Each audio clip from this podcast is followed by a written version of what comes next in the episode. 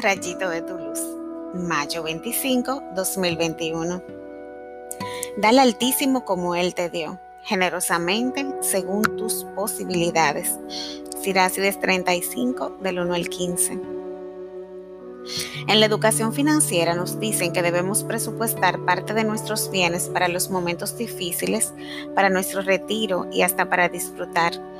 Nada de eso está mal. Sin embargo, no podemos olvidar que debemos reservar una porción de nuestros bienes para dedicarlo a la obra del reino.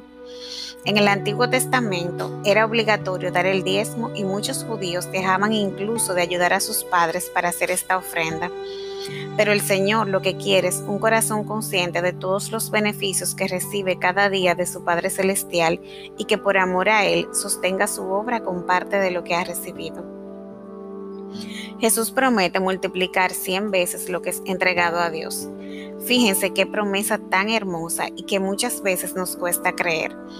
El secreto de la abundancia está en dar más para las obras del Señor, aunque Él nos advierte que en esta vida lo que recibiremos vendrá acompañado de persecuciones.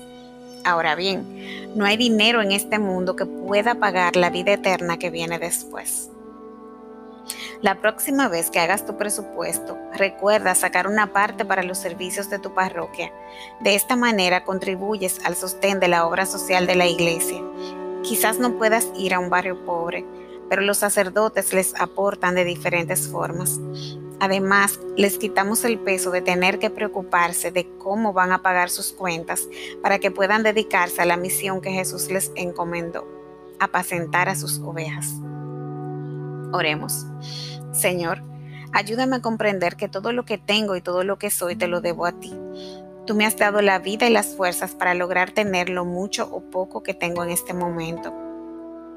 Permíteme dar con generosidad, recordando que cada depósito tiene un propósito eterno.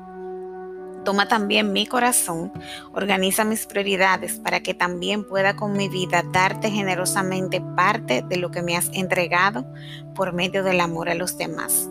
Amén.